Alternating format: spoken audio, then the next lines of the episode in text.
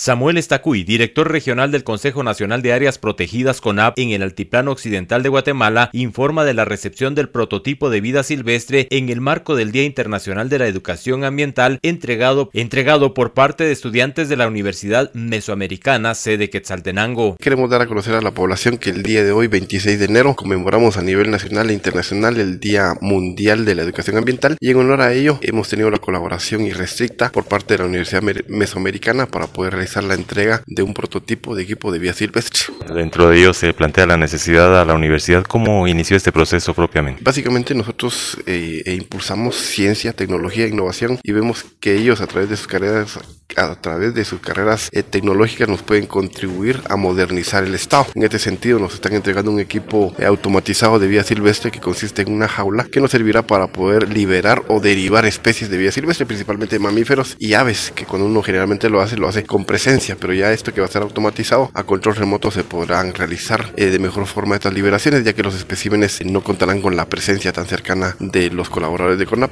a la hora de poder reincorporarse a los ecosistemas. ¿Qué datos en sí podrán recopilar ustedes con esto? Eh, básicamente eh, tenemos ubicación de donde se van a ir distribuyendo los especímenes para su reincorporación y lo importante es que tengamos un lugar adecuado, práctico para poder realizar nuestras gestiones. No es lo mismo que sea un asunto de carácter manual que sea una cuestión de carácter automatizado, ¿verdad? Principalmente mamíferos pequeños pueden ser eh, margay, eh, aves, tacuatines que son muy importantes para poder eh, controlar plagas en los ecosistemas. En fin, mamíferos pequeños y aves principalmente. Nosotros tenemos un departamento de vida silvestre debidamente equipado, pero no está automatizado. Entonces, el valor agregado por parte de la Universidad Mesoamericana es que ahora nos entrega un equipo en calidad de prototipo, pero ya a control remoto. Esto no se había visto a nivel nacional, entonces creo que es importante poder realizarlo y consideramos que, que Exaltenango es un epicentro del desarrollo y hoy lo estamos demostrando. ¿Para qué región se estará utilizando?